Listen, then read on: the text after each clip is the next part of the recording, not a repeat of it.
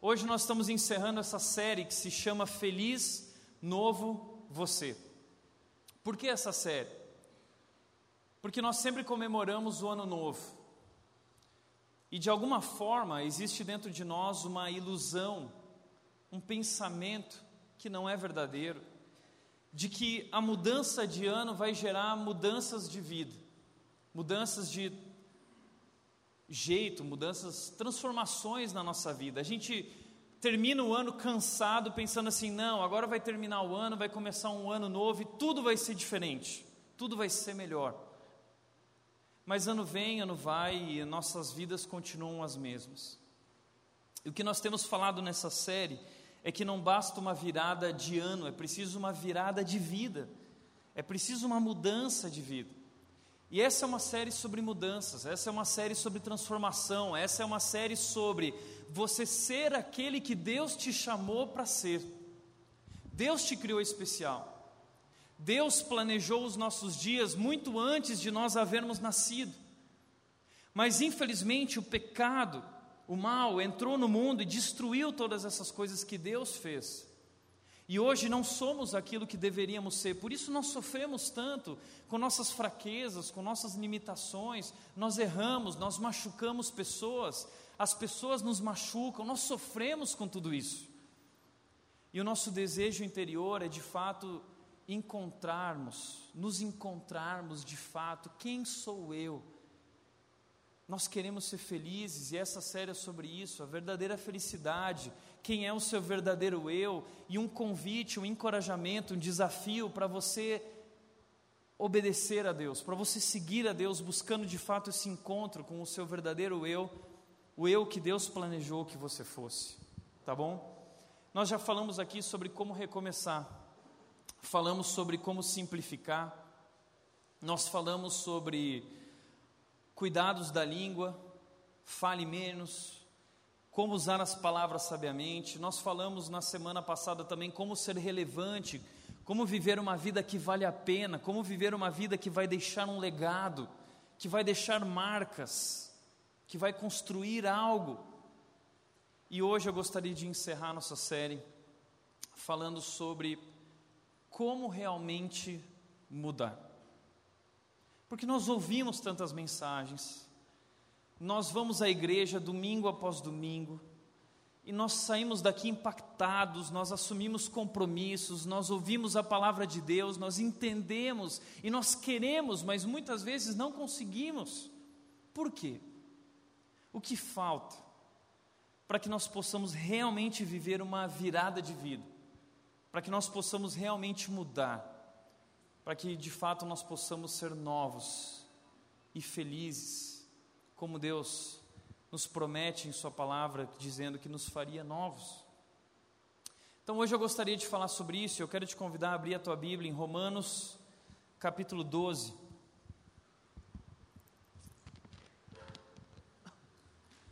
Romanos capítulo 12, nós vamos ler do versículo 1 a 13.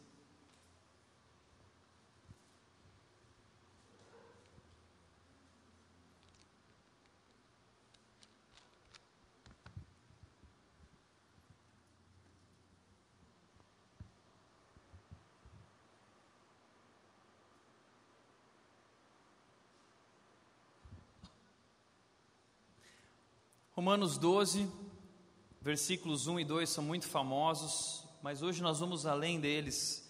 Eu quero te convidar a prestar atenção. Se você não tem Bíblia, você pode acompanhar aqui com a gente.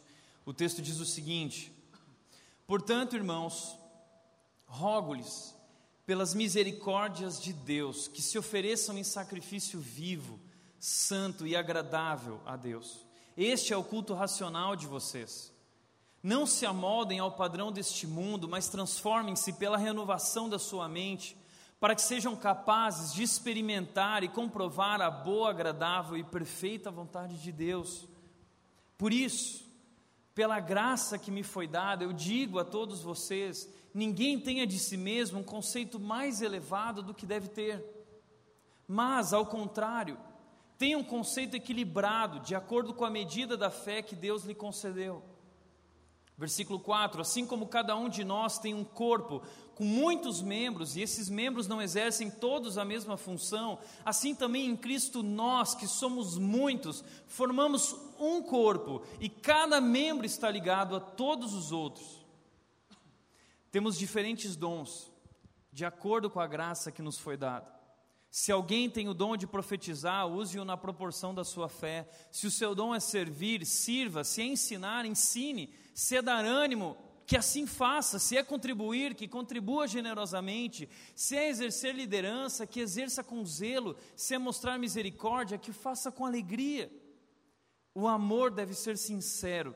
Odeiem o que é mal, apeguem-se ao que é bom. Versículo 10: Dediquem-se uns aos outros com amor fraternal prefiram dar honra uns aos outros mais do que a si próprios. Nunca lhes falte o zelo, sejam fervorosos no espírito, sirvam ao Senhor. Alegrem-se na esperança, sejam pacientes na tribulação, perseverem na oração. Faltou o versículo 13 aqui, que vai falar sobre nós ajudarmos os santos em suas necessidades e praticarmos a hospitalidade. Em cima desse texto que nós conhecemos, os primeiros dois versículos, eu quero mostrar, apresentar para vocês. Paulo está falando sobre mudanças na nossa vida. Paulo está falando sobre como realmente mudar. Paulo gastou 12, 11 capítulos em Romanos falando sobre quem é Deus e o que ele fez por nós diante da nossa debilidade, diante da nossa fraqueza, diante do nosso pecado, o que Deus fez, a sua justiça, o seu amor, a sua graça. E aí ele começa o capítulo 12 dizendo: portanto, diante disso, agora a nossa parte, a parte de Deus foi essa, a nossa parte agora então é essa. E ele vai trazer para nós oito passos, oito dicas que, se nós colocarmos em prática, nós vamos poder viver essa mudança radical, essa virada de vida que nós tanto esperamos. Primeiro passo, primeira dica de Paulo para nós é: entregue sua vida diariamente para Deus. Entregue a sua vida para Deus. Ele diz, Romanos capítulo 12, versículo 1: Portanto, irmãos, rogo-lhes pelas misericórdias de Deus que se ofereçam em sacrifício vivo, santo e agradável a Deus, este é o culto racional de vocês. O que Paulo está dizendo é: diante de tudo que Deus fez, se ofereçam se entreguem a Deus, coloquem as suas vidas diante dele, não vivam mais para si mesmos. Agora, como eu disse, esse convite de Paulo para que a gente entregue é baseado em algo que aconteceu antes. Ele diz, portanto, o, o fato de eu oferecer a minha vida para Deus, ou você oferecer isso tem a ver com algo que aconteceu antes. A, a, minha entrega, a minha oferta é uma reação a uma ação que aconteceu antes. Que ação é essa? A ação é a seguinte: se você for estudar Romanos, Romanos é um livro maravilhoso. Romanos capítulo 3, 21 a 24. Primeiro, Romanos capítulo 1 começa descrevendo o mal o homem que Deus criou e o homem que se afastou de Deus, o homem que traiu a Deus, o homem que decidiu viver sem Deus. E Romanos 1 vai mostrar para nós as consequências trágicas dessa desobediência, dessa ruptura com Deus. Ao mostrar essas consequências trágicas e revelar diante de nós a morte, dizendo: o salário do pecado é a morte, o resultado do pecado é a morte. Mas ele começa dizendo então que a justiça de Deus se manifestou. Romanos 3, capítulo 1, 21 a 24, ele diz: Mas agora se manifestou uma justiça que vem de Deus, que provém de Deus, para todos os que acreditam, para os que creem, não há distinção, são todos, pois todos pecaram e estão separados de Deus, sendo justificados, salvos gratuitamente por Sua graça, por meio da redenção que há em Cristo Jesus Deus o ofereceu como sacrifício, Deus ofereceu Jesus como sacrifício, como aquele que assumiria o nosso lugar, a nossa morte. Romanos 5,5, Paulo vai dizer: essa é a nossa esperança. E essa esperança não nos decepciona, porque Deus derramou o seu amor em nossos corações. Deus derramou o seu amor em nossos corações. Ele diz em Romanos 6,23: o salário do pecado é a morte, é o resultado da nossa desobediência. Mas o presente gratuito de Deus é a vida eterna em Cristo Jesus, o nosso Senhor e Salvador.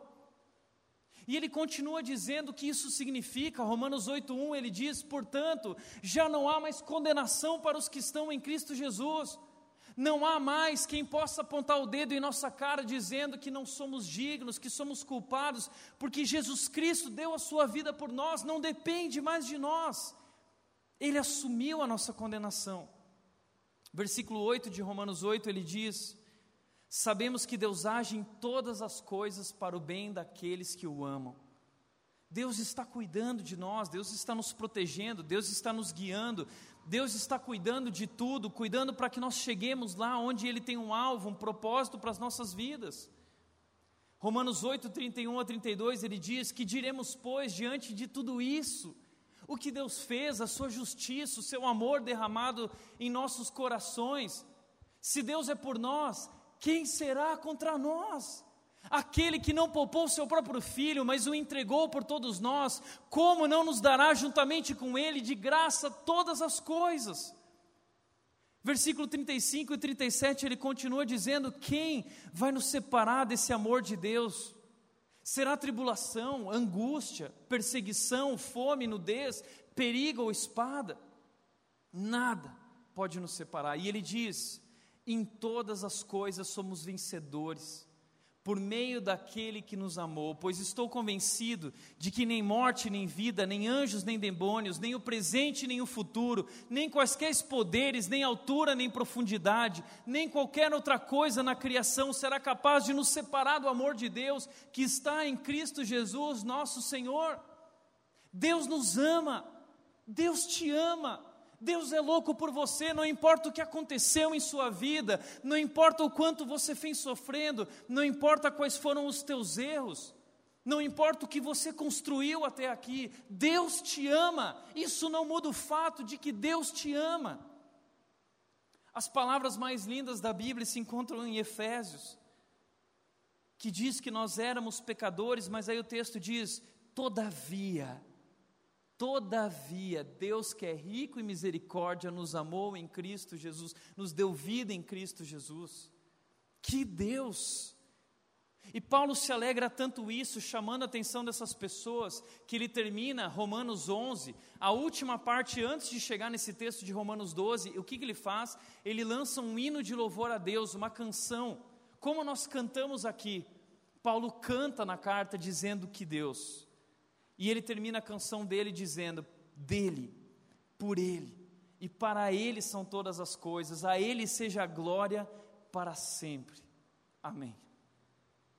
E aí então, ele entra em Romanos 12, dizendo: portanto, porque Deus nos amou, porque eu não era nada, você não era nada, porque nos perdemos, porque traímos, porque desobedecemos, porque destruímos nossa própria vida, mas Ele veio ao nosso encontro com Sua justiça, Seu amor e Sua graça. Portanto, Paulo diz: Eu rogo pela misericórdia, pelas misericórdias de Deus, por esse amor de Deus tão maravilhoso por nós e merecido, incondicional, que vocês se ofereçam, que vocês se entreguem. Por quê?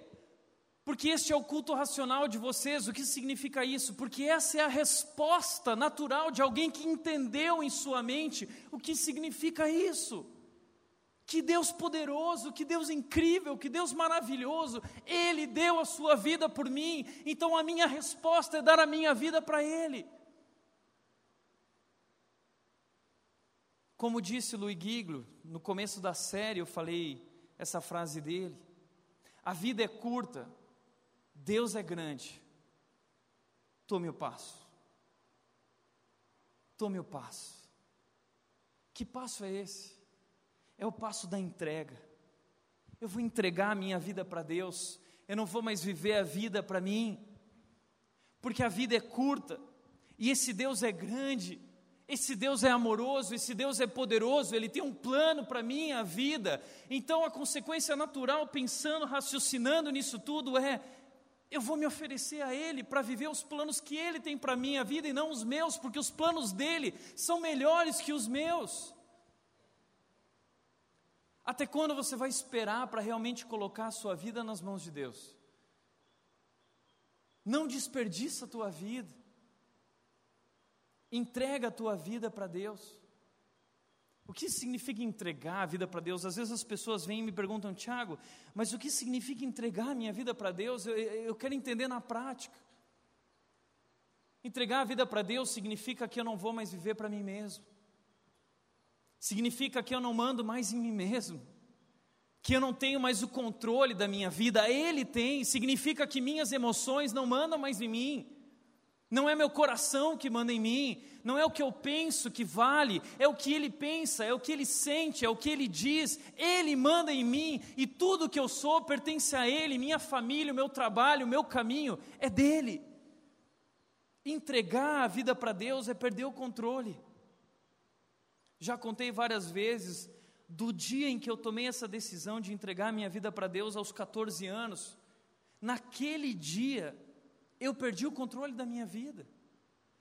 A minha vida nunca mais foi a mesma. E a melhor coisa que aconteceu na minha vida foi ter perdido o controle. Perdido o controle para Deus. Porque Ele assumiu o leme, Ele assumiu a direção, Ele assumiu o controle. E Ele me conduziu, e Ele continua conduzindo na direção dos planos dEle. Mas essa entrega é uma entrega diária. Porque não basta só aqui no culto você dizer eu entrego, emocionado, é, nesse momento que a gente vive aqui da emoção, das músicas. Não, esse momento precisa nos conduzir a uma decisão diária. Na segunda-feira, quando eu acordo, eu dobro os meus joelhos e eu digo: Deus, está aqui, dia 1 de janeiro, eu entrego a minha vida para Ti, Deus, eu quero viver o meu trabalho hoje para a tua glória, as minhas palavras, as conversas que eu vou ter com meus funcionários ou os meus chefes, as conversas que eu vou ter com a minha esposa, com os meus filhos, eu quero construir, eu quero abençoar essas pessoas, eu quero de alguma forma poder demonstrar o teu amor, demonstrar a tua grandeza. Eu quero que o meu trabalho possa declarar a tua grandeza, a tua excelência, a tua majestade. Isso é entrega você começa a viver a vida da perspectiva de Deus, e você começa a obedecer a Deus, e você começa a viver tudo reconhecendo Ele no teu caminho, colocando Ele à frente de tudo. Talvez até hoje você vive essa luta porque você quer mudar, mas ainda não conseguiu. Até hoje ainda não conseguiu, porque no fundo você continua talvez querendo controlar a sua vida. Como disse o Tozer, um pastor e escritor, o motivo pelo qual muitos ainda estão angustiados, buscando e progredindo lentamente, é que ainda não chegaram ao fim de si mesmos.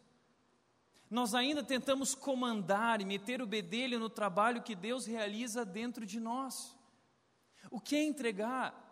Entregar é eu me render, é eu chegar ao fim de mim mesmo eu falar o que Paulo disse: fui crucificado com Cristo, assim já não sou eu mais quem vivo, mas Cristo vive em mim, e esse viver que agora vivo no corpo, vivo pela fé no Filho de Deus que me amou e se entregou por mim. Isso é entrega. É o Tiago morreu, o Tiago não existe mais, agora existe um homem que serve a Deus e que esse nome seja esquecido para que o nome de Cristo se torne conhecido. Essa é a nossa missão, fazer o nome dele famoso, para que toda língua se confesse o nome de Jesus Cristo, para que todo joelho se dobre diante do Rei dos Reis. Ele é a vida, Ele é Senhor, Ele é o nosso Salvador. Nós não somos os senhores, a, a história não é sobre nós, essa história é sobre Ele. Isso é entrega. Enquanto você não decidir entregar a sua vida de uma vez por todas para Deus, você não vai viver essa transformação, essa mudança de vida. Tudo começa com essa entrega real, diária. O Eric Clapton, um músico famoso, ele conta na biografia dele o dia dessa entrega. E o quanto ele sofreu até lá. Ele conta que foi internado porque ele se tornou um viciado. E ele diz: quando minha internação estava chegando ao fim, o pânico me atingiu e percebi que de fato nada havia mudado em mim. Eu estava voltando ao mundo mais uma vez do mesmo jeito, completamente desprotegido. Naquele momento, quase que por si mesmo, minhas pernas cederam e caí de joelhos. Na privacidade do meu quarto, implorei para o socorro, me entreguei. Não me restava mais nada para lutar. Entendi que sozinho eu não teria sucesso. Por isso pedi socorro e, caindo de joelhos, me rendi. Entregar é cair de joelhos e se render diante desse Deus poderoso. Esse Deus que nos amou, esse Deus que diz que em Cristo nós somos mais do que vencedores, esse Deus que diz que todas as coisas cooperam para o bem daqueles que Ele ama, esse Deus que nos traz promessas, esse Deus que diz que está cuidando de nós até que chegue o grande dia em que estaremos com Ele para sempre.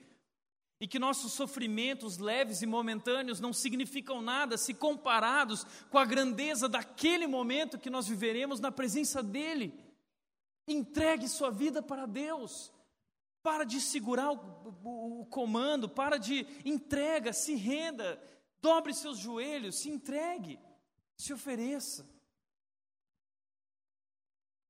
Mas para você conseguir viver isso, existem outros passos. Você vai precisar também, como Paulo diz, em segundo lugar, reorientar a sua mente. Porque a nossa mente, infelizmente, ela foi afetada por esse jeito de pensar da nossa cultura contemporânea, que é um jeito totalmente rebelde a Deus, avesso a Deus, contrário a Deus. E nós precisamos agora, então, renovar nosso jeito de pensar, porque antes nós pensávamos que o certo era isso, o bacana era isso, mas agora Deus vem e diz: não é isso, o que eu tenho para você é isso. As coisas são contrárias. Mas eu preciso reorientar minha mente. Paulo diz: não se amoldem ao padrão deste mundo, ao jeito de pensar desse mundo, à forma desse mundo, mas transformem-se pela renovação da sua mente, para que sejam então capazes de experimentar e comprovar a boa, agradável e perfeita vontade de Deus. Transformem-se pela renovação da sua mente. Às vezes a gente fica falando desse papo de Deus, e talvez muita gente, muita gente está sentada aqui, talvez você está aí hoje pensando assim, mas será que é tudo isso mesmo? Será que esse plano de Deus é tão perfeito? Será que esse Deus realmente me ama? E sabe, para mim, o que Paulo está dizendo é como aquela propaganda quando foi lançada aquela cerveja, não sei se você lembra, que vinha um povo dizendo: experimenta. Exper lembra disso? Parece que Paulo está dizendo: experimenta. Experimenta, experimenta, experimenta o que é entregar a tua vida nas mãos desse Deus. É perfeito, não é algo não agradável. Ai, porque a gente pensa assim que Deus não estraga prazer. E se eu entregar minha vida para Deus, vai ser tudo do jeito contrário do que eu imaginava. Vai ser muito melhor do que você imaginava. Jeremias 29, 11 diz: Eu é que sei os planos que tenho para vocês. Eu é que sei planos de fazê-los crescer e prosperar, de lhes trazer alegria e um futuro. Ele escreveu os nossos dias muito antes de havermos nascido. Ele diz em Jeremias também que ele nos amou com amor eterno. Experimenta, experimenta. Mas se você quer experimentar, você precisa mudar o seu jeito de pensar. E você precisa se encontrar com esse jeito de pensar de Deus, que é uma cultura diferente é uma cultura diferente da cultura desse mundo, é a cultura do reino de Deus. É um mundo onde não existe corrupção, é um mundo onde não existe injustiça, é um mundo onde não existe maldade, é um mundo onde todas as coisas são maravilhosas e perfeitas, as coisas funcionam, as pessoas se amam, as pessoas ajudam umas às outras, é um mundo incrível. Deus quer que você experimente isso aqui na terra hoje. Para nós que somos cristãos, a eternidade já começou. Você pode viver hoje isso já na sua vida com Deus. É como atualizar o celular. Hoje em dia a gente precisa conectar na fonte, conectar no Wi-Fi, no sinal de internet, para que as atualizações possam vir melhorando os programas, corrigindo os erros. Assim também é na nossa vida, nossa mente funciona assim. Nós precisamos nos conectar a Deus e aí nós vamos recebendo de Deus essas atualizações que vão corrigindo nossos erros, essas falhas de caráter. O mundo fala muita besteira. O mundo diz: siga o seu coração, busca o que te faz feliz, ame a si mesmo. Tudo isso parece lindo, mas faz muito mal. Se nós não renovarmos a nossa mente, nós acabamos acreditando nisso. Nós acabamos nos conformando com isso, nos tornando assim, assumindo esse padrão e forma que não tem nada a ver com o que Deus formou, com o que Deus planejou e sonhou, o que Deus quer ver em nós. Ou seja, sem renovação não há transformação. Sem renovação da minha mente, eu não vou ser uma nova pessoa nunca. Talvez você até entregou a sua vida dizendo, ah, eu entrego, mas você não buscou a renovação da sua mente, buscando entender que cultura é essa, que jeito de pensar é esse, como que eu descubro isso? Vai para a Bíblia. Aqui Deus deixou tudo, tudo que nós precisamos para nos encontrarmos com Ele e com essa cultura dele. Nós nunca estivemos tão perto da Bíblia e tão distantes. Antigamente a Bíblia era em rolos, papiros, poucas pessoas tinham acesso. Nós temos acesso hoje a todas as versões possíveis da Bíblia. Nunca estivemos tão perto, mas nunca estivemos tão distantes de Deus.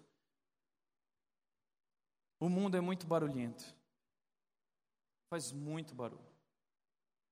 A gente precisa aprender a ouvir a Deus no meio de tudo isso, nos dizendo qual é a direção certa. Isso é muito importante. Se nós não fizermos isso, nós não seremos transformados, acabaremos não experimentando o plano perfeito que Deus tem para nós, porque vamos esquecendo quem nós somos, esquecendo quem é Deus, esquecendo quais são os seus planos, nós vamos desanimando. Você precisa ouvir a voz de Deus. Eu lembro que quando ouvi a voz de Deus dizendo comigo, entrega, e eu entreguei, ao longo da caminhada houveram muitas vozes dizendo: não é isso, não é isso. Eu lembro que em Vinhedo uma pessoa chegou para mim e disse: Tiago, abandona esse negócio de ser pastor, não tem nada a ver com você, vai fazer outra coisa. E essa pessoa insistia nisso, insistia nisso, insistia nisso. Mas eu tinha convicção de que eu não deveria ouvir essas vozes, mas eu deveria ouvir a voz de Deus que disse: Vai, eu estou mandando, não fui eu que te mandei, seja forte e corajoso. Lembro que quando eu cheguei em Dayatuba, uma pessoa virou para mim e disse: Você não é o cara para essa igreja. Não foi fácil ouvir isso. Mas aí eu lembrei daquela voz que disse: Não fui eu que te ordenei? A quem você vai ouvir. Quem você está ouvindo? A voz de Deus que diz para você tudo isso, que eu te amo, eu tenho um plano maravilhoso, você já é vencedor, todas as coisas estão cooperando. Ou você vai ouvir essas vozes que dizem: faça do seu jeito, siga o seu coração, busca a sua felicidade. Talvez você diz: ok, Tiago, como eu faço para ouvir a voz de Deus? Na prática. Eu não sei como ouvir a voz de Deus, Tiago. Esse negócio eu acho que é para pastor, porque eu nunca ouvi Deus falando. Pastor Augusto Nicodemos, ele diz o seguinte: Quer ouvir a voz de Deus? Leia a Bíblia. Deus cuidou disso. Eu lembro que uma pessoa virou para mim e disse: Tiago, não seria tão bom se Deus escrevesse num bilhete o que Ele quer para nós? E eu disse: O bilhete está escrito se chama Bíblia. Deus já escreveu, mas nós não conhecemos, nós não estudamos, nós não nos aprofundamos. Peraí, é a carta que Deus escreveu para a sua vida, dizendo: Eu tenho um plano perfeito para você. Ok, onde está esse plano? Na Bíblia. Está na Bíblia. Ali você vai entender quem Deus é e o que Ele preparou para a sua vida. Isso é incrível. A Bíblia traz promessas de Deus para a nossa vida. A Bíblia nos traz esperança, mostrando que existe um caminho preparado. A Bíblia nos mostra que esses sofrimentos que estamos vivendo, eles fazem parte do caminho, porque o caminho é estreito, mas Ele conduz a vida. É estreito, é difícil, é duro, é trabalhoso, mas conduz a vida. Ah, Tiago, tá bom, ouvi a voz de Deus através da Bíblia, eu entendi, mas e se eu quiser ouvir a voz de Deus audível, como Moisés, como pessoas que falam que ouviram a voz de Deus audível. E aí o pastor Augusto Nicodemos, ele fala como ouvir a voz de Deus audível. Quer saber como? Ele diz: "Quer ouvir a voz de Deus de maneira audível? Leia a Bíblia em voz alta. Começa a ler a Bíblia em voz alta e você vai descobrir esse Deus falando com você. Você vai ouvir a voz de Deus, é a voz de Deus literalmente que foi escrita através de homens que deram a sua vida por isso, que morreram em cavernas, homens que morreram por espadas, homens que foram crucificados, homens que foram arrastados, apedrejados, homens que sangraram até a morte, escreveram esse livro, que são as palavras de Deus a nós e que reorientam a nossa mente na direção certa. Entregue sua vida para Deus, reoriente a sua mente Terceiro lugar, admita as suas fraquezas. Admita que você não é o cara, que você não é o melhor ou a melhor. Romanos 12, capítulo 3 diz: Por isso, pela graça que me foi dada, o que esse entendimento que me foi dado, porque Deus me deu esse entendimento, o que eu estou dizendo é: ninguém tenha de si mesmo um conceito mais elevado do que deve ter mas ao contrário, tem um conceito equilibrado de acordo com a medida de fé que Deus lhe concedeu. O que Paulo está dizendo é: não se ache, não se ache.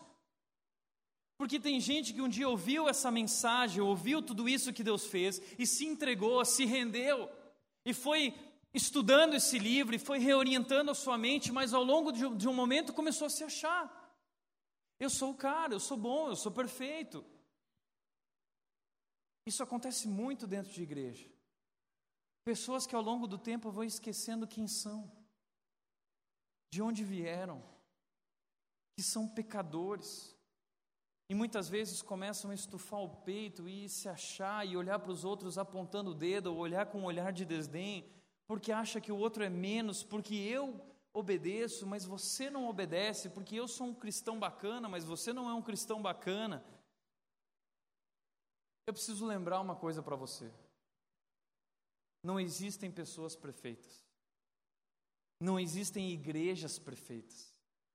Tem gente que fica procurando a igreja perfeita. Não existe igreja perfeita. Se você for olhar para. Ah, não, mas o Novo Testamento. Você não conhece o Novo Testamento. Se você for estudar o Novo Testamento, você vai ver que as igrejas do Novo Testamento eram muito piores que as igrejas por aí hoje. Muito piores. Fale com propriedade, reoriente a sua mente, vai estudar a Bíblia. Igreja é um lugar de gente imperfeita. Não existem super crentes. Não existem super pastores. Não existem super apóstolos com poderes especiais que, se você toca na camiseta dele manchada de sangue, você vai ser curado e. Isso não existe. Isso é engano, isso é ilusão, isso é mentira. A Bíblia diz que ninguém presta, que ninguém presta. Como eu contei já aqui, que aquele jovem chegou para mim e falou: Tiago, minha ex-namorada disse que eu não sou digna de subir no púlpito. E eu disse: ela tem razão. Você não é digno. Nem eu sou digno de estar aqui. Eu não estou aqui em cima porque eu sou digno.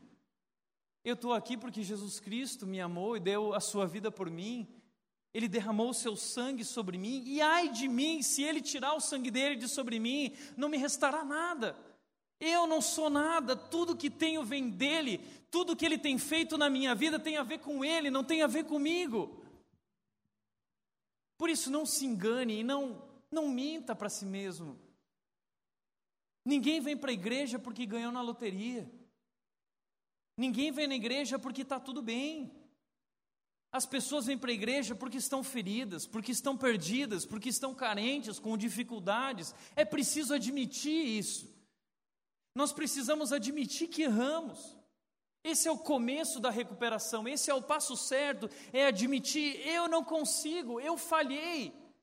Eu não sou bom o suficiente, nós precisamos ser transparentes.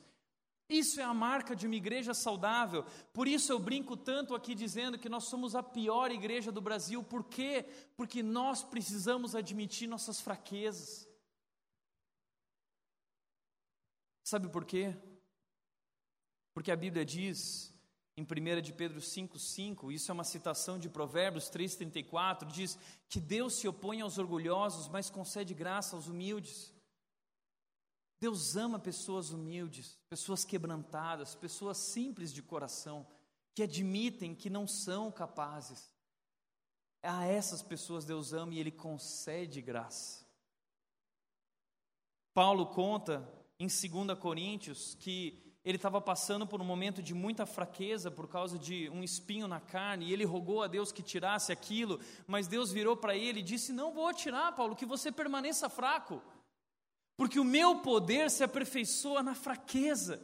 Você é fraco, eu não vou mudar isso, porque o meu poder se aperfeiçoa na sua fraqueza, não é você, sou eu que faço. Portanto, diz Paulo, eu me gloriarei ainda mais alegremente em minhas fraquezas para que o poder de Cristo repouse em mim. Por que nós dizemos que somos essa igreja que não presta? Para que o poder de Cristo repouse sobre nós. Nós vamos nos gloriar em nossas fraquezas. Nós vamos admitir os nossos erros. Sabe por quê? Porque não somos nós. Foi Ele. Ele é o cara, Ele é Jesus Cristo, Ele é o Senhor, Ele é o Salvador. Nossas vidas são Ele, são dele, e sem Ele não somos e nunca seremos nada. Tudo que temos é dele, tudo que temos vem dele. As nossas vidas pertencem a Ele. Admita suas fraquezas. Eu sou um pecador, um pastor imperfeito. A única coisa que eu mergulho na minha vida é da graça de Deus sobre mim, que me permite estar aqui hoje, que nos permite viver isso como igreja. Posso falar uma coisa? Eu vou dizer que aquelas pessoas que falaram para mim que eu não era capaz, que eu não era o cara certo, elas tinham razão. A pessoa que uma vez disse para mim, Tiago, você não é o cara para essa igreja, ele tinha razão. O cara para essa igreja se chama Jesus Cristo. Ele é o cara para essa igreja. A minha vida é dele. As nossas vidas são dele. Admita suas fraquezas. Por isso, não se deixe iludir pela performance. Por mais que você seja bom fazendo algo, isso não é suficiente. Humildade para reconhecer ser inacabado. Tenha humildade para reconhecer que você precisa ser trabalhado. Sempre existe algo para aprender. Nós estamos em crescimento. Jesus nos salvou completamente, mas está nos transformando lentamente. Estamos em reforma, estamos passando por um processo. Sempre digo e brinco isso aqui: se você está aqui, você precisa colocar uma plaquinha em reforma. Não só o nosso espaço está em reforma, nossas vidas estão em reforma constante. Tem muita sujeira no meio dessa reforma. Tem uns cones parados, tem água caindo, as coisas não estão bacanas dentro do meu coração nem dentro do seu, mas Deus está nos transformando dia após dia com a Sua glória.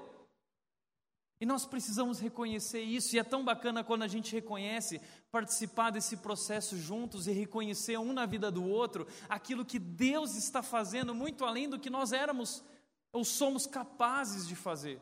É o poder de Deus se aperfeiçoando em nós. Tenha um coração ensinável para aprender com os outros. Não é fácil ouvir verdades a respeito da gente.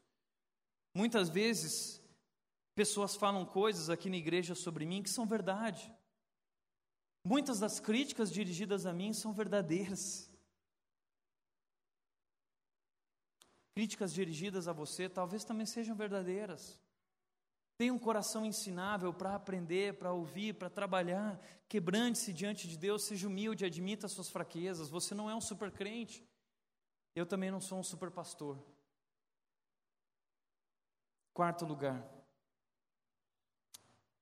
Ao admitir que você não consegue sozinho, participe de um grupo de apoio contínuo. Paulo vai dizer em Romanos capítulo 12, versículos 4 a 5, ele diz: Assim como cada um de nós tem um corpo com muitos membros, e esses membros não exercem todos a mesma função, assim também em Cristo nós, que somos muitos, formamos um corpo, e cada um, cada membro está ligado a todos os outros. Nós não somos mais um. Nós somos vários que se tornaram um. E não pertencemos mais a Deus sozinhos, nós pertencemos a Deus em comunidade. Não é, nós não cantamos Deus me amou, nós cantamos Deus nos amou. Deus nos amou, ele amou a sua igreja, ele deu a sua vida pelo seu povo. A salvação não é individual. A salvação ela é comunitária. É claro que eu recebo a Cristo individualmente, ele salva a minha vida, mas a partir desse momento eu me torno parte desse corpo, desse negócio chamado igreja, que é um negócio maravilhoso. Quer saber? Já falei isso aqui, tem muita gente que vem, acha bacana, gosta de ouvir, mas não participa, mas não se envolve. Não dá para viver assim. Ninguém muda sozinho. Nós precisamos dessa convivência, desses relacionamentos. Nós não precisamos só de Deus, pessoas precisam de Deus e pessoas precisam de pessoas. Nós fomos criados para viver em comunidade, em comunhão, fomos criados para nos relacionar com Deus e nos relacionar com outras pessoas. A Bíblia é um livro sobre relacionamentos sobre como amar a Deus e como amar o próximo. Nós fomos criados para isso, tudo depende disso. A sua vida depende disso, o seu coração depende disso. Não caminhe sozinho. Não é assim que a nossa vida, a nossa alma funciona. Quando Deus criou o mundo, ele olhou para o mundo e ele disse: "Uau, ficou ótimo, mas tem uma coisa errada. Não é bom que o homem esteja só." Então Deus cria alguém para que o homem possa se relacionar. Nós precisamos de Deus, mas precisamos de outras pessoas. Não dá para viver sozinho. Mas tem pessoas que preferem continuar vivendo como Adão. Sabe por quê? Pessoas que têm medo de se machucar. E aí preferem viver sozinhas, sem parceria, sem amizade. Mas isso não dá certo. Nós estamos ligados uns aos outros mas com medo de se machucar, as pessoas se afastam, não querem se envolver, elas querem ouvir, elas acham bacana, mas não se envolvem. E aí você não muda, você não cresce. Existe um filme chamado Na Natureza Selvagem, que eu gosto muito, de um jovem que cresceu inconformado com o sistema, seus pais se separando, o mundo inteiro tramando conspirações. Ele começa a olhar para o mundo e dizer: Esse mundo não presta. E ele é ferido por esse mundo, então o que ele faz? Ele foge. Ele vai viver no meio da natureza selvagem. E ele passa muitos anos lá, com os livros dele, lendo Tolstói, Dostoiévski, Turô. É muito bacana o filme, essa história. Até o dia que ele está vivendo tanta coisa bonita, ele está vendo os animais lá na natureza, ele está vendo aquela criação, ele está vendo coisas maravilhosas e ele sente um vazio dentro dele. E aí ele vai ler um livro do Thoreau, Henri Thoreau, que diz que a alegria só é verdadeira quando é compartilhada. Sabe o que ele entendeu? Não adianta eu ver tudo isso, viver tudo isso, se eu não tenho com quem compartilhar. E aí ele abandona tudo e ele quer voltar para casa. Mas eu não vou dar uma de spoiler e não vou contar o que aconteceu. Você vai assistir o filme. Mas eu já contei aqui que eu já vivi isso. Passei muitos anos sofrendo, indignado com um time chamado Internacional, Esporte Clube Internacional. Até o dia que esse Inter foi campeão da Libertadores em 2006. Em 2010 também, campeão mundial. Mas eu lembro que em 2006 era o meu sonho de vida, o Inter campeão da Libertadores, e o jogo terminou tarde da noite, quase meia-noite. Eu estava em Vinhedo, eu peguei o meu carro e eu saí andando pela cidade de Vinhedo, buzinando, e não tinha ninguém na rua.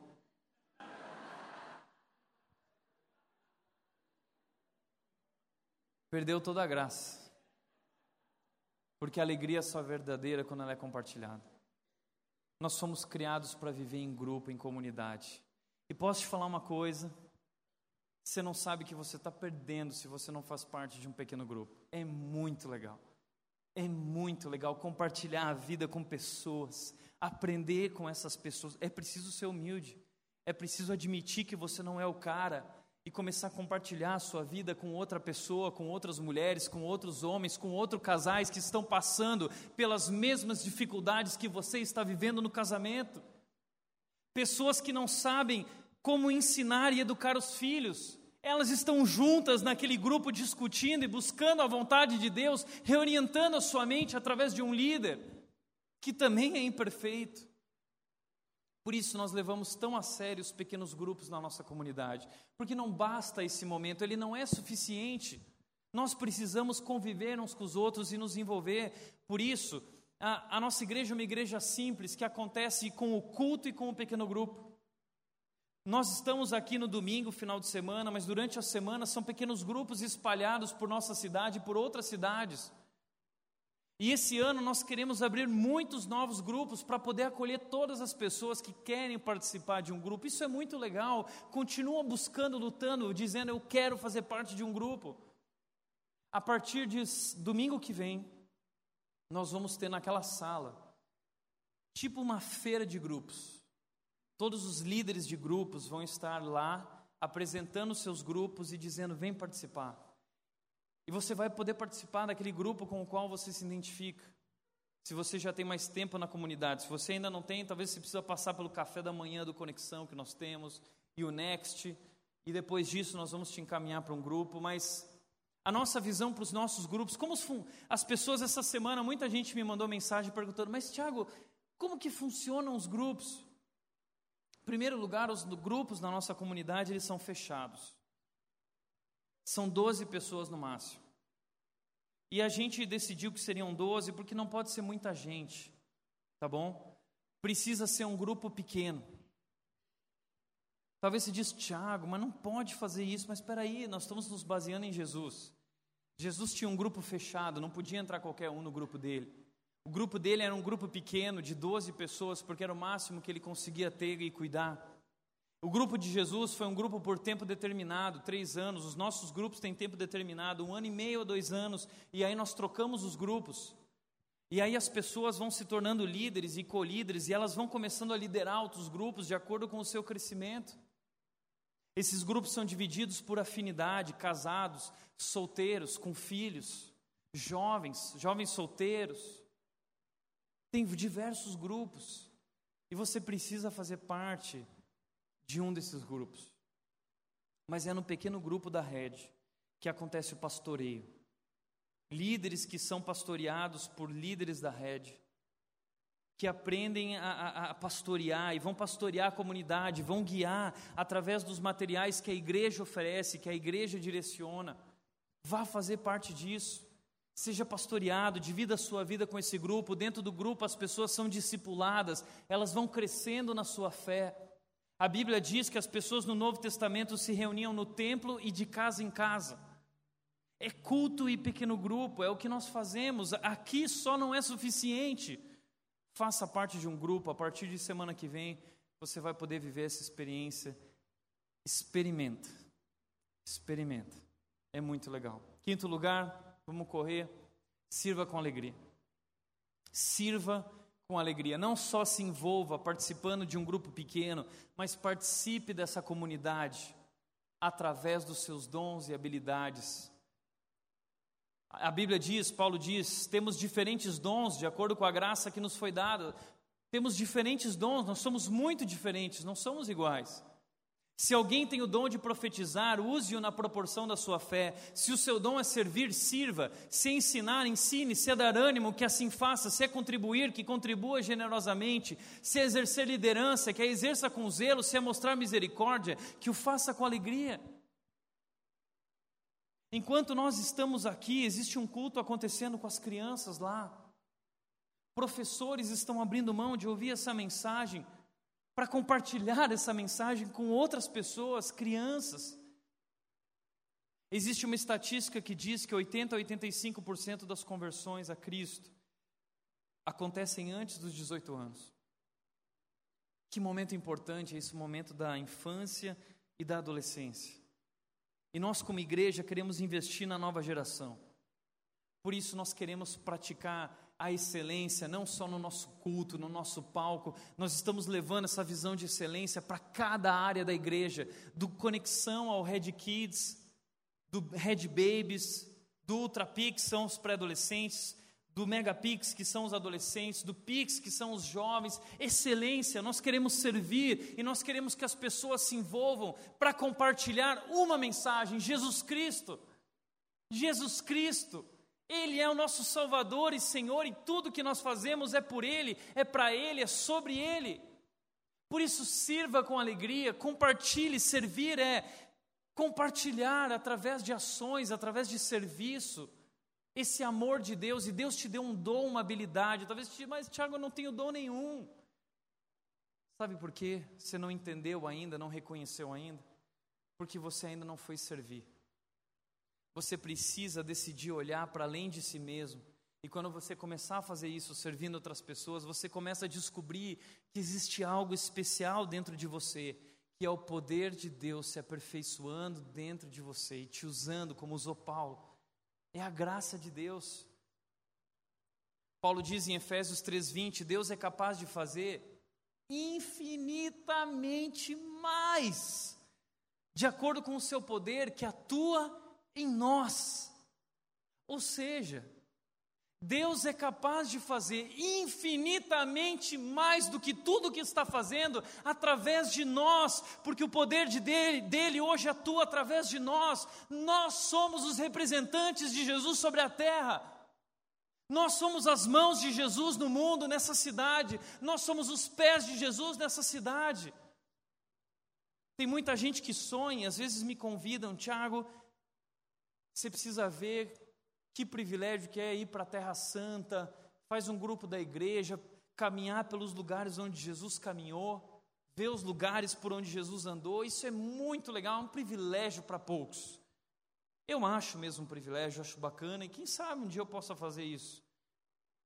Mas posso falar uma coisa? Maior privilégio que andar pelas ruas por onde Jesus andou é andar pelas ruas por onde Jesus nunca andou.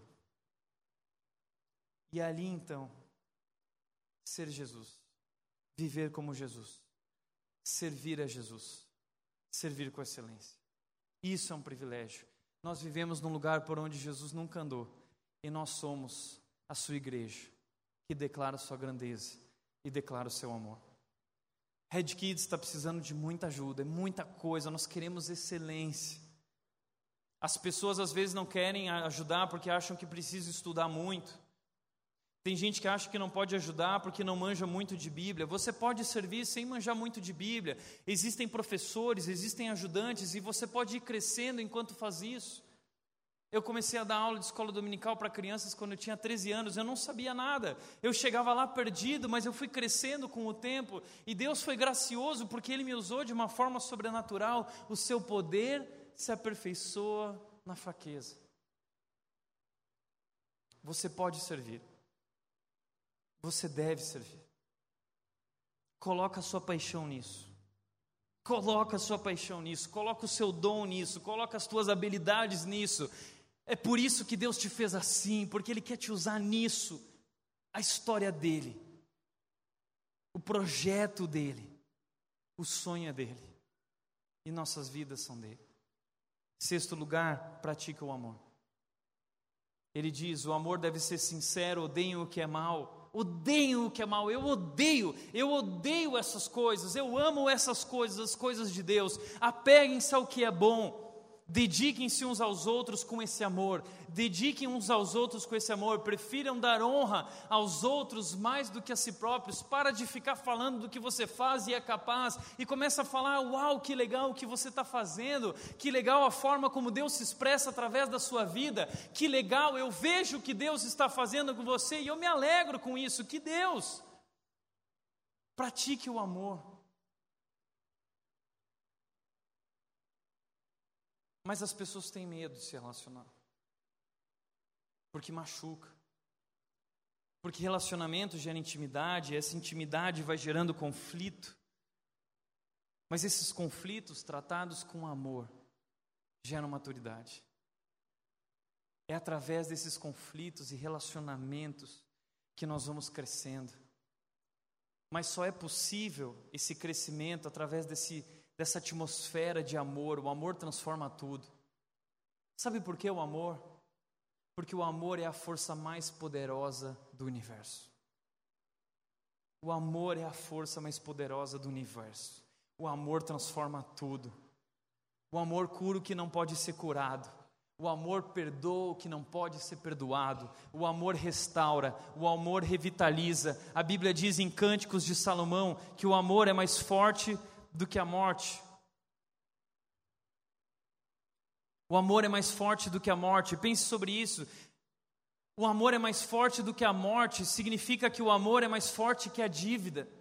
O amor é mais forte que o divórcio. O amor é mais forte que o desânimo. O amor é mais forte que a depressão. O amor é mais forte que a doença. O amor é mais forte do que a dúvida. O amor é mais forte do que qualquer outra coisa. Você precisa preencher a sua vida com amor, porque o amor é a força mais poderosa do universo.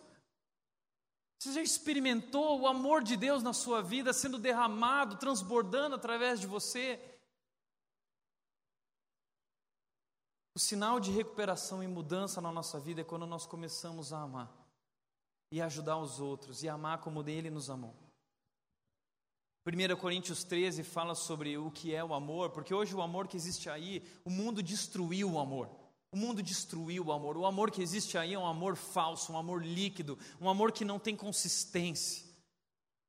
A Bíblia diz o que é o amor, a Bíblia diz o amor é paciente, o amor bondoso, não inveja, não se vangloria, não se orgulha, não maltrata, não procura os seus interesses, ele não fala o que me faz feliz, ele não procura o que me realiza pessoalmente, ele coloca o interesse do outro acima do dele mesmo, ele se entrega, ele se rende, ele se dá, ele não maltrata, ele não se ira facilmente, não guarda rancor, ele perdoa. O amor não se alegra com a injustiça, mas se alegra com a verdade. O amor tudo sofre, tudo crê, tudo espera e tudo suporta.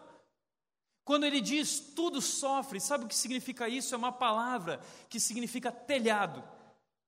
Ou seja, o amor ele é como um telhado que pode vir chuva, que pode vir tempestade, que pode vir granizo, que pode desabar o mundo, mas o amor supera, o amor suporta toda essa pressão. Ele tudo crê, tudo acredita, acredita naquilo que Deus está fazendo, acredita que meu marido pode mudar, que Deus pode mudar minha esposa, que Deus pode mudar meus filhos, que Deus pode transformar esse nosso relacionamento. O amor tudo crê e tudo espera, ele é paciente. Não importa quanto tempo demore para Deus transformar você, eu vou te amar. Não importa quanto tempo demore para você entender quem Jesus Cristo é, eu amo você. E enquanto você não entende, eu continuo amando para que você veja na minha vida quem Jesus Cristo é. Pratique o amor. O amor tudo suporta. É a ideia de alguém que está parado e está levando pancada. É que nem o Rock Balboa, que está no ringue e está apanhando, e está apanhando, mas ele continua de pé. A Bíblia está dizendo que assim é o amor. Eu sei que você está sofrendo, mas continua de pé amando essa pessoa.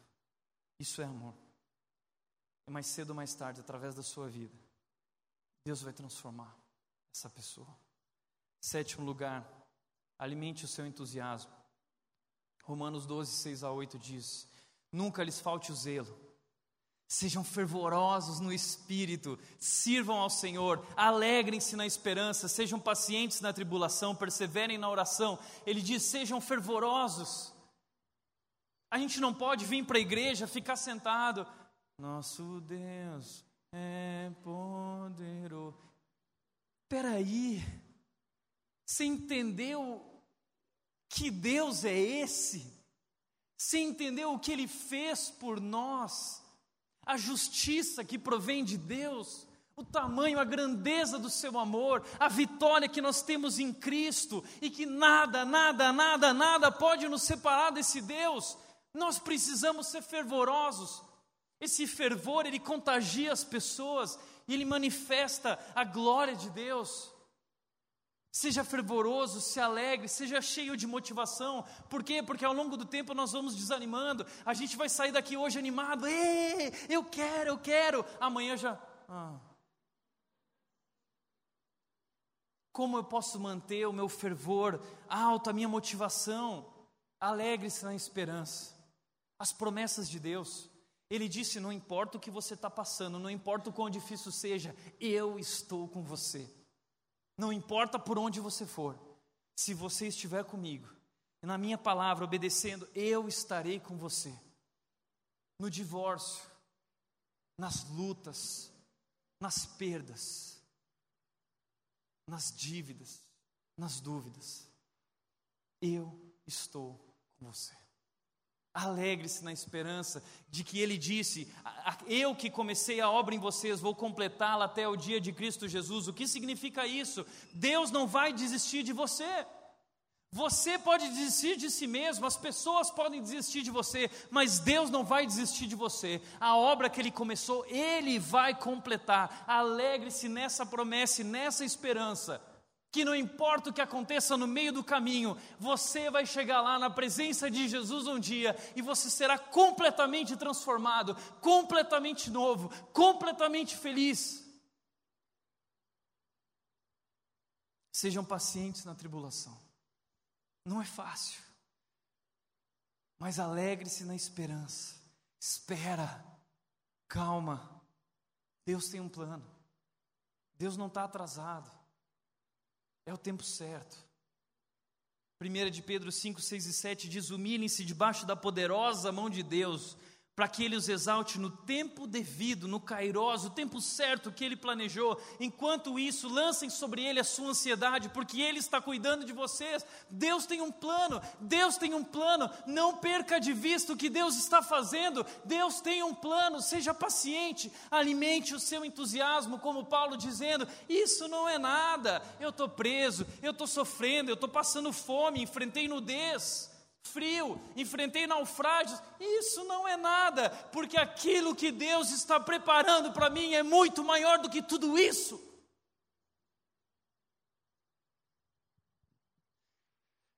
Persevere na oração. Busque esse relacionamento com Deus.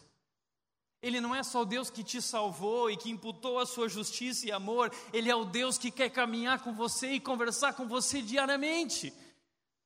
A vida cristã é sobre isso, não é uma religião, a vida cristã é uma proposta de um relacionamento com Deus através de Jesus. Persevere em oração, ore, ore, converse com Deus, se renda diante de Deus, persevere em oração.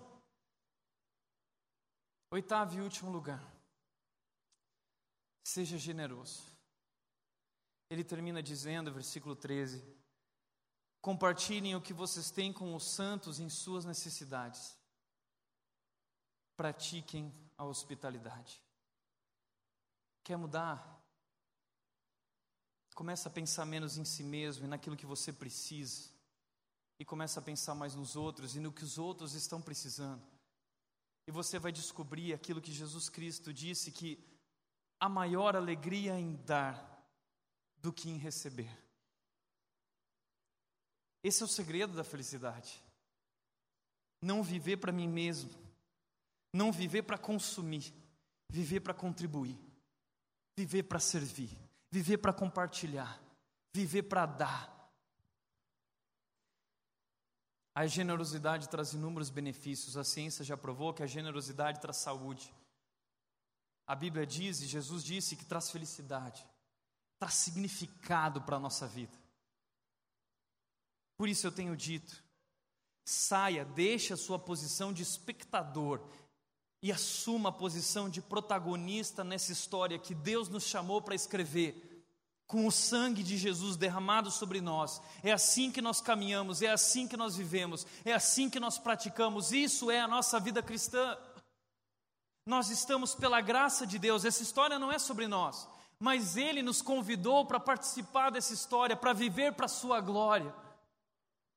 Pela graça de Deus, eu fui convidado para fazer parte disso e do que Deus está fazendo no mundo, na história. Ele te convida, ele me convida para fazer parte disso. Tim Keller, pastor Tim Keller da Redeemer em Nova York, ele diz: se você não quer dar, você não entendeu o evangelho da graça. Você não entendeu o portanto de Paulo. Porque o culto racional, a resposta óbvia diante de tudo isso é: Deus deu, Deus me salvou, eu preciso também me doar e assim como Ele me entregar.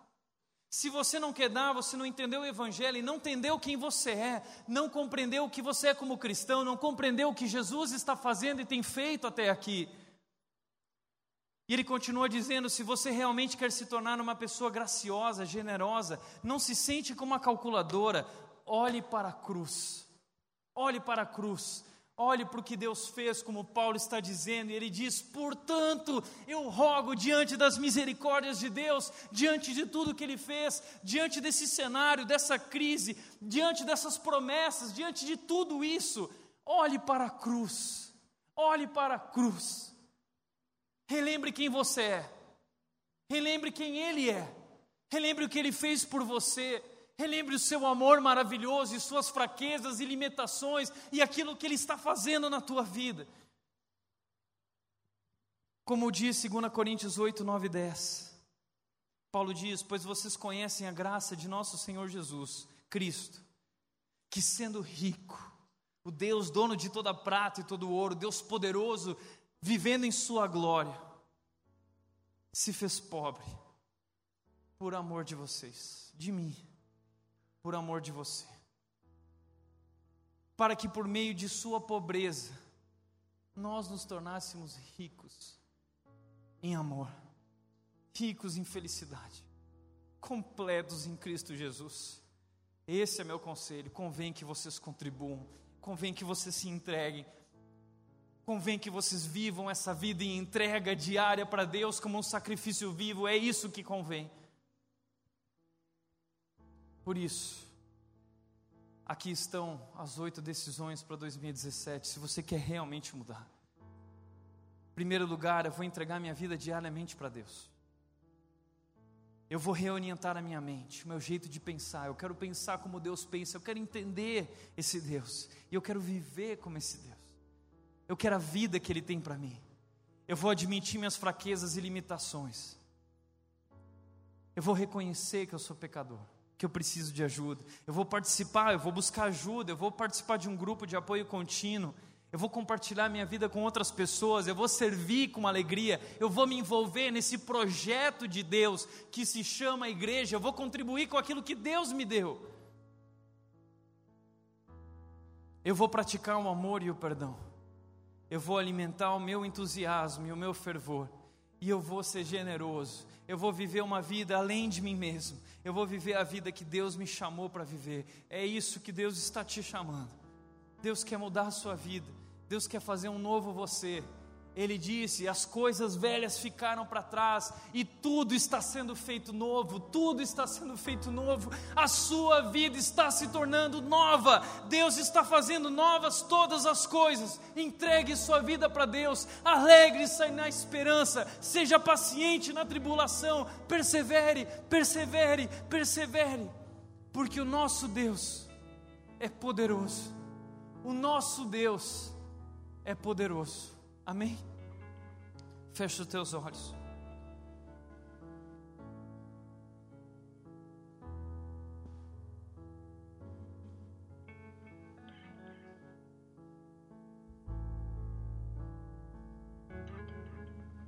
Eu não sei como anda a sua vida.